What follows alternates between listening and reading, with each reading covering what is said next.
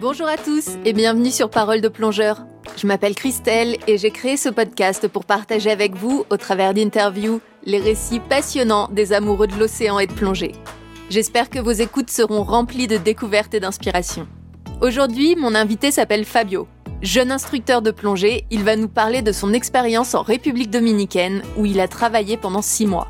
Il va nous expliquer à quoi ressemble la plongée dans cette île bordée d'un côté par l'océan Atlantique et de l'autre par la mer des Caraïbes.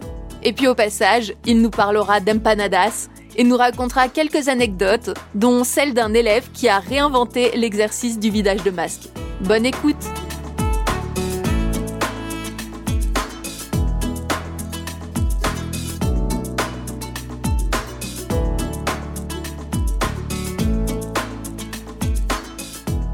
Salut Fabio, comment ça va bah, Ça va très bien, écoute, très content d'être ici. Moi aussi, je suis très contente de faire cette interview avec toi.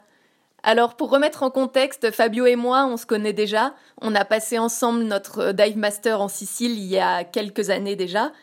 Après, nos chemins se sont séparés. Donc, Fabio, toi, t'es parti directement en République dominicaine passer ton IDC, c'est-à-dire le cours pour devenir instructeur de plongée.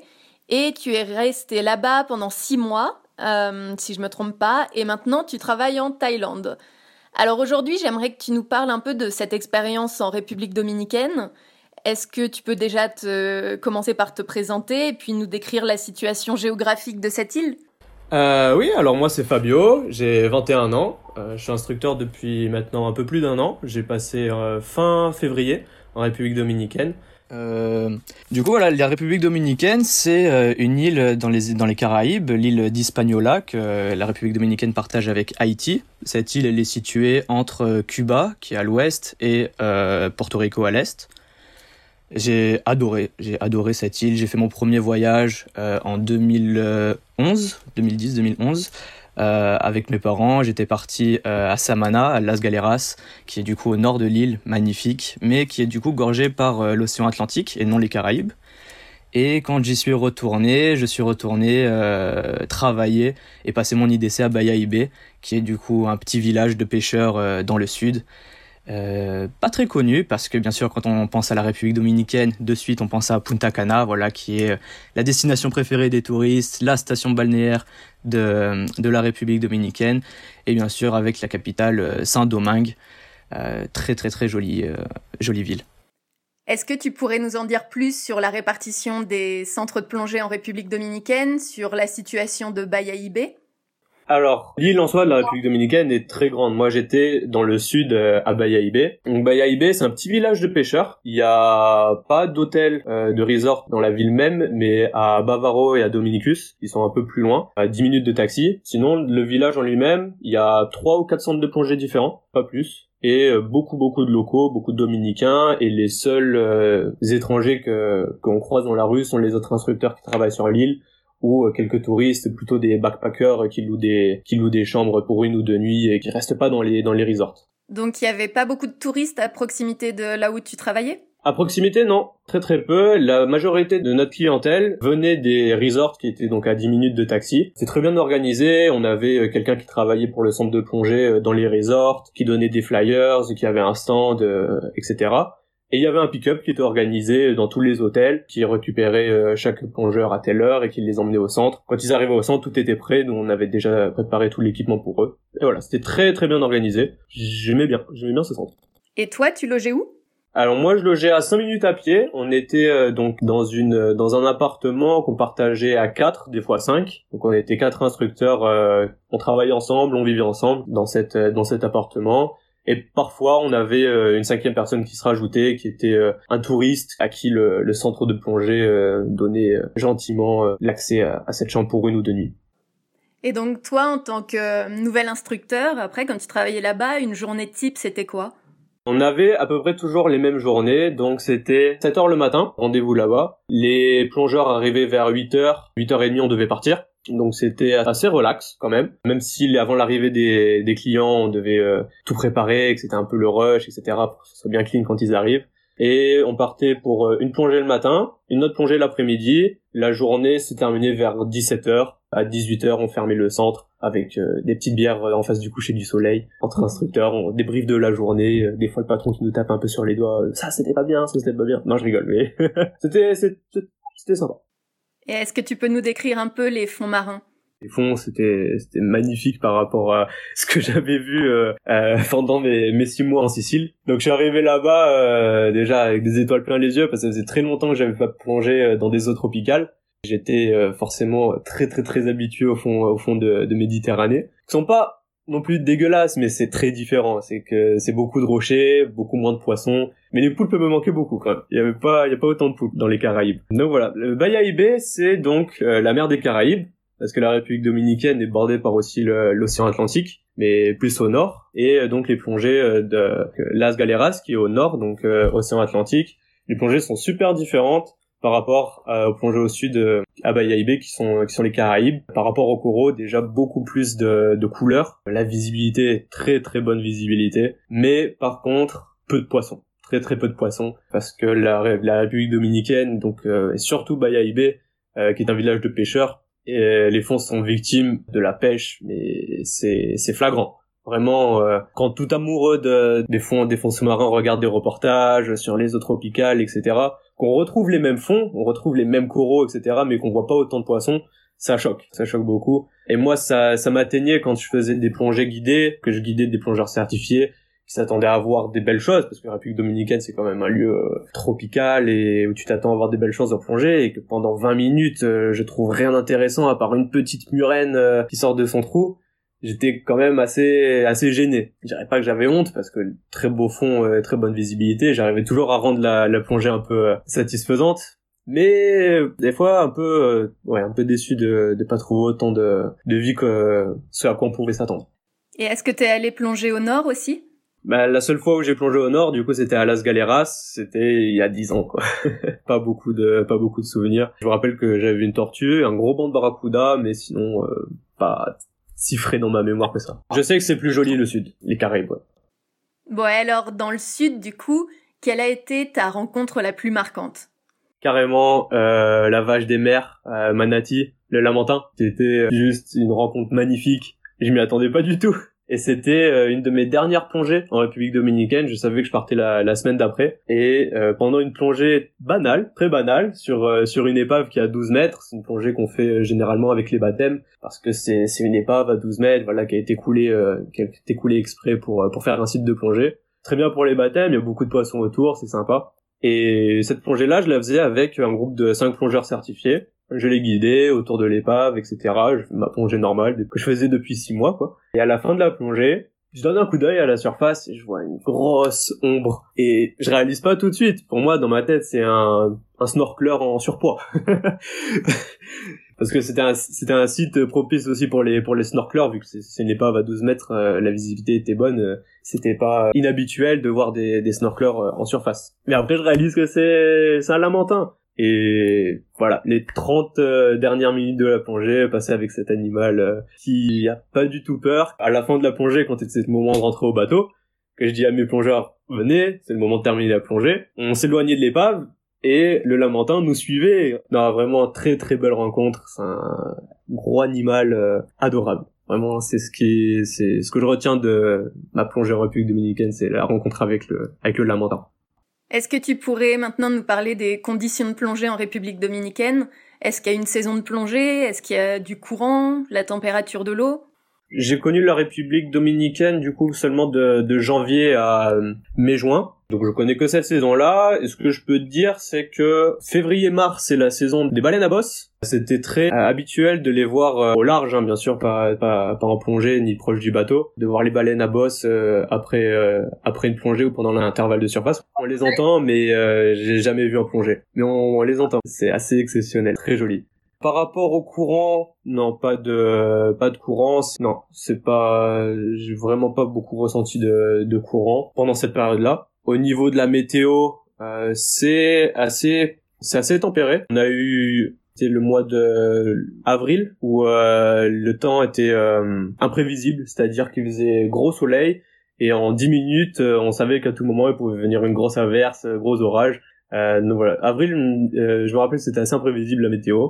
Et tout au long de ma saison, euh, du coup de, de, janvier à juin, j'ai pas senti d'énormes différences euh, au niveau de la visibilité, au niveau de la, au niveau de la faune sous-marine, rien de, rien de spécial. L'eau est à 24 degrés à peu près toute l'année. Ça peut monter jusqu'à des fois 27, mais il n'y a pas de thermocline. Même sur la plongée la plus profonde, euh, qui est une épave, à 50 mètres, on a, on a la même température qu'en surface. Ça c'est cool. Euh. Varie entre 24 et 27 degrés. Et en dehors de l'eau, il faut s'attendre à quoi comme température? Dehors, euh, on peut, on peut facile euh, faire les 30-35 degrés. Hein. Il fait très très chaud, le soleil tape, hein. c'est, c'est les tropiques. Hein. Et hum, quel type de plongée vous faisiez là-bas? Il y a énormément de, de profils de plongée différentes. C'est, c'est très adapté à, à tous les niveaux. La plongée la plus profonde, qui est l'épave Saint-Georges, qui va jusqu'à jusqu'à 50 mètres, elle est magnifique. C'est, c'est un énorme paquebot pénétration est possible, euh, des milliers de poissons tout autour. Dès qu'on a un plongeur euh, advance, euh, c'est directement la bataille entre les instructeurs qui va l'amener sur l'épave, quoi, parce que c'est la plongée vraiment la plus belle. Après, on a une autre épave qui est Atlantic Princess. C'est une épave, un petit bateau de, allez, 27 mètres de long, à 12 mètres de profondeur, donc génial pour les baptêmes. Même en snorkeling, facile, très facile de s'épanouir sur cette sur cette plongée trop petite épave pour avoir une, une pénétration possible, c'est un peu dangereux. Est-ce que tu peux nous décrire un peu le centre de plongée dans lequel tu travaillais, les, les conditions d'enseignement, de, de, travail? Le centre de plongée est situé en, bord de mer, donc euh, quasiment sur la plage, et euh, on avait un petit espace euh, de milieu protégé où on pouvait faire donc tout l'exercice de la de la confine à deux minutes du centre de plongée où les conditions étaient vraiment idéales, hein, très peu profondes, pas de vagues, euh, pas de courant, une bonne visibilité. C'est aussi bien que d'être dans une piscine, mais c'est de l'eau salée. Donc ça c'était c'était très bien pour euh, pour la confine, pour faire euh, les exercices du DSD avant d'aller plonger avec le bateau. Des conditions vraiment idéales pour pour enseigner et je parle en tant qu'instructeur, mais je pense aussi pour les élèves, c'est très très très pratique. Et du coup, c'était pas du tourisme de masse, vous étiez vous accueillez pas des des flots de touristes tous les jours? Si, spécialement en euh, février, où là c'est les vacances euh, en France, la clientèle française est très très très présente en République dominicaine. Je tournais à 10 baptêmes par jour. Mais alors du coup, les bateaux, quel type de bateau c'était? Est-ce que vous vous retrouviez pas sur des sites qui étaient bondés de, de monde, plein de, de bateaux? Les bateaux peuvent accueillir 20 plongeurs maximum. On a beaucoup de sites de plongée différents. À chaque fois, on se, on se mettait d'accord pour choisir un site où il n'y avait pas déjà un bateau. Ce sont, des récifs vraiment très très longs qui sont sur des kilomètres et des kilomètres. Et donc euh, il y a des bouées à chaque endroit du récif où les bateaux peuvent s'accrocher. Donc euh, si on veut aller sur ce récif-là, on, peut aller mouiller sur une bouée qui est plus lointaine que s'il y a déjà un bateau. Alors en tant que nouvel instructeur, euh, vu que tu venais d'être diplômé, il y a pas mal de choses qui étaient nouvelles. Est-ce que il y a une anecdote euh, qui t'a particulièrement marqué et que tu voudrais nous raconter? Oui, alors j'ai une bonne anecdote sur un élève roumain que j'ai eu, un, open water, qui euh, au moment de, l'exercice de vider le masque, m'a fait une technique assez spéciale. donc je lui, démontre l'exercice, comment vider l'eau de, de, son masque, donc en soufflant par le nez. Et quand c'est son tour, je vois donc remplir son masque d'eau et je vois l'eau du masque, le niveau de l'eau descendre, mais pas de bulle. Arrivé en surface, je lui demande mais comment comment est-ce que t'as vidé ton masque? Il me dit bah j'ai aspiré l'eau avec le nez. Et c'était sa technique voilà pour euh, pour vider le masque. Écoute, je lui ai posé beaucoup de questions. Pour moi, c'était c'est c'est Je lui ai dit mais ça te fait pas mal, ça te, ça te dérange pas? Non, non, c'est, ça, ça, se passe très bien. très choqué. Mais bon, après, euh, après, je lui ai dit, bah écoute, pour moi, euh, bah tu sais vider ton masque, hein, t'as ta propre technique, mais bon, tu sais vider ton masque, pour moi, c'est, c'est validé. et voilà, il, il vidait, et quand c'était masque donc totalement rempli d'eau, il a fait la même chose, hein, il a aspiré toute l'eau par le nez. ça m'a bien marqué, ça. tu as vu des requins ou pas en République dominicaine? Non, pas du tout. Vraiment, le, le manatee, ça reste la chose la plus, la plus jolie que j'ai vue là-bas, la plus, la plus rare aussi. Pas de requins là où j'étais. Euh, voilà, j'ai plongé six mois là-bas. J'ai fait à peu près, à peu près 500 plongeons en République dominicaine. J'ai pas, pas vu de requins. Ah, je faisais, euh, je faisais de la chasse au poisson lion. En République dominicaine, donc dans les Caraïbes, le poisson lion, c'est le seul poisson qui est euh, autorisé à être euh, à être chassé donc en, en, plongée bouteille, parce que la chasse euh, sous-marine en bouteille est, est totalement interdite. Une fois par semaine, en fin de journée, quand on a avant de fermer le centre, on allait donc chasser le, le, poisson lion. Donc moi, je je ne maniais pas l'arme. mais euh, j'allais avec les deux instructeurs qui étaient eux des professionnels de, de l'arpon et de la chasse. J'allais repérer les poissons lions pour eux et après ils les, chassaient. Voilà, le poisson lion qui est euh, du coup dans les Caraïbes une espèce euh, invasive. Elle n'a pas sa place ici. C'est une espèce qui, est, qui se trouve généralement dans l'océan Indien. Et ici, dans les Caraïbes, elle n'a pas de, de prédateurs naturels. Et ça fait un gros dégât dans la chaîne alimentaire et sur la biodiversité. C'est pour ça qu'il est autorisé d'être chassé dans les, dans les Caraïbes. Est-ce que tu sais comment cette espèce est arrivée dans les Caraïbes? Il n'y a pas d'histoire officielle. J'ai lu quelque part que c'était euh, un aquarium en Floride qui avait euh, par mégarde laissé échapper euh, quelques poissons du coup dans les Caraïbes et qu'avec les années c'est une espèce qui se reproduit assez facilement. C'est l'histoire que je connais. Après, c'est vrai ou pas, je sais pas. Au niveau de la protection de l'environnement, de la gestion de la pollution, qu'est-ce que tu peux nous dire euh, sur euh, la gestion de tout ça en République dominicaine? Euh, alors au niveau de la plongée, on a énormément de, restauration de corail sur quasiment tous les sites de plongée, qui, qui est entretenu par, par le centre où je, où je travaillais et d'autres d'autres centres aussi qui étaient qui étaient placés à Bayaïbé et, et très bien entretenu d'ailleurs. Il y avait une fois une fois toutes les deux semaines des équipes de plongeurs qui allaient sur les différents sites de restauration de corail pour euh, pour entretenir. Après, au niveau du tourisme de masse, donc euh, aller euh, visiter les îles donc de Saona ou de Catalina, qui sont qui sont larges de Bayaïbé, ça, ça amène énormément de, de touristes, donc énormément de bateaux. C'est des îles voilà paradisiaques, hein, plages de sable blanc, eau turquoise, palmiers de partout, très très belles îles, donc qui amènent énormément de touristes c'est triste des fois d'aller plonger euh, près de là-bas et de voir autant de, tant de pollution en surface, hein, énormément de canettes euh, dans les, sur les fonds, énormément de sacs plastiques en surface. Et euh, c'est sûr et certain que, que ça provient de, de ce tourisme-là. Hein, de... Et toi, les sites sur lesquels t'allais plonger, il n'y avait pas ce genre de problème? Non, non, non, non, non, non. C'est c'est quand on faisait justement des excursions spéciales sur ces îles-là, Sauna et Catalina, qui sont plus à 40-50 minutes de bateau tous les autres se sont à, à 10-15 minutes euh, de bateau depuis le centre de plongée. Mais c'est quand vraiment on fait des, excursions spéciales avec des plongeurs qui font, euh, qui prennent un pack de 10 plongées avec nous, qu'on va à Catalina ou Sauna et là on voit bien la, la, la pollution. Donc toi maintenant tu travailles en Thaïlande. Est-ce que tu pourrais nous faire un petit retour d'expérience au niveau des conditions de travail, de ce que c'est la vie en tant qu'instructeur de plongée euh, dans, dans ces deux pays? Euh, donc du coup, moi j'ai en expérience euh, trois centres de plongée différents dans lesquels j'ai travaillé, en Sicile, en République dominicaine et ici en Thaïlande.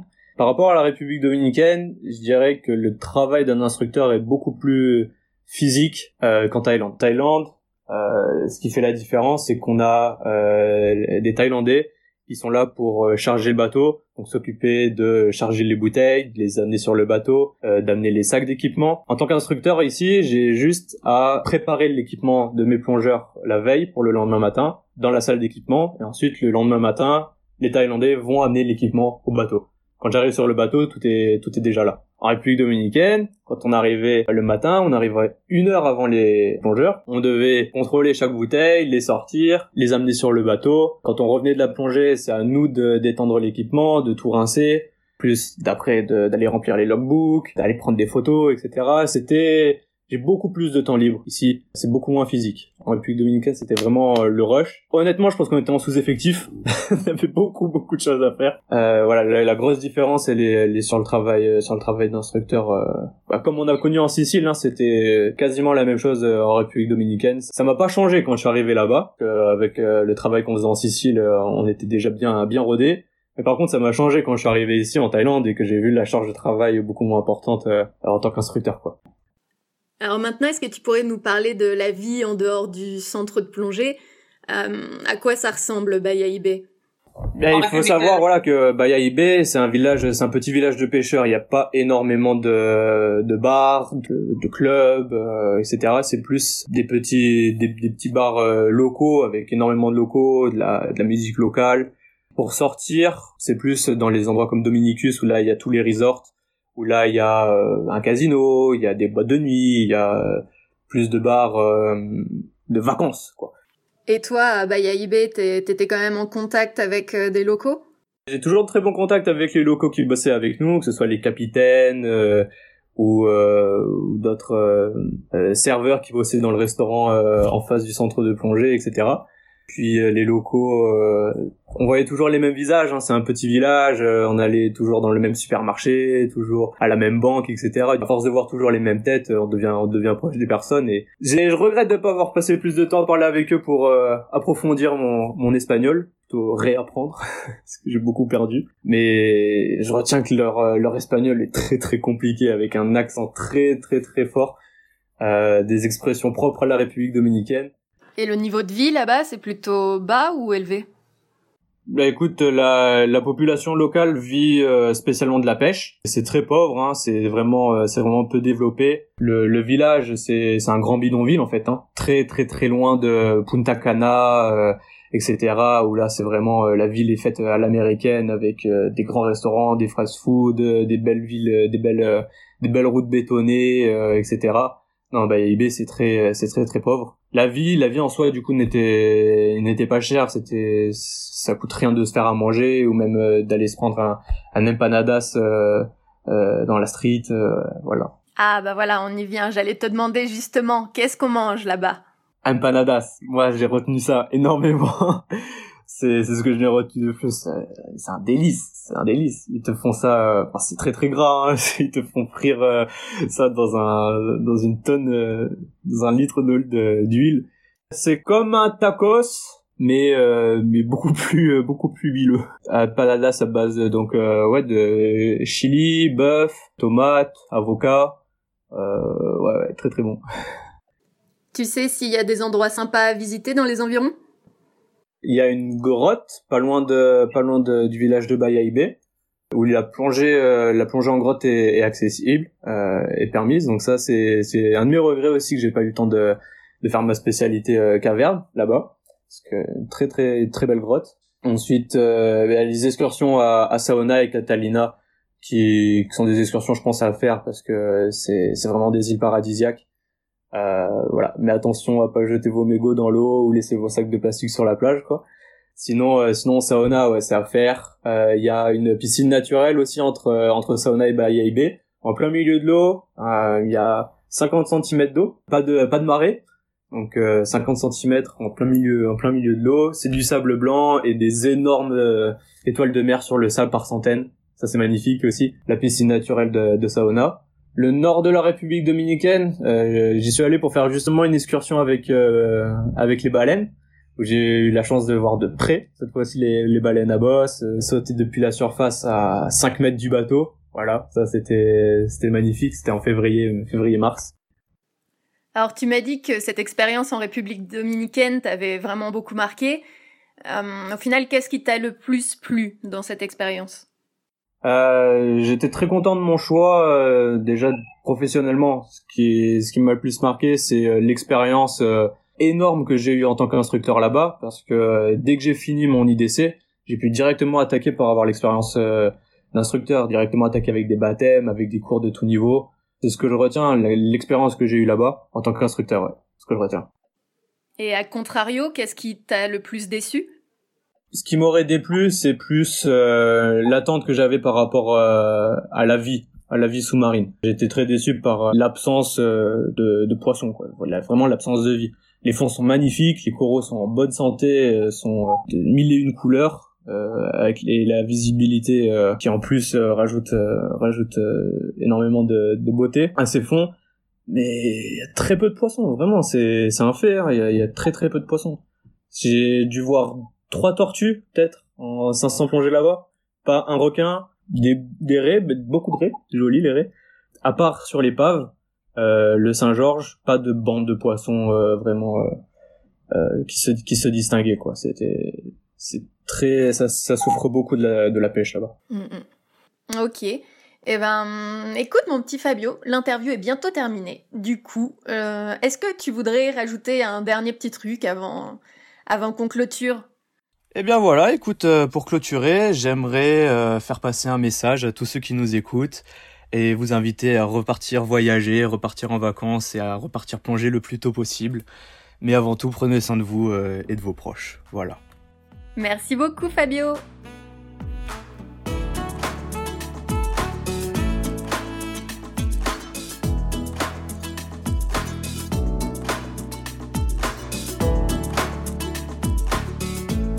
Cet épisode est terminé. Merci de nous avoir écoutés.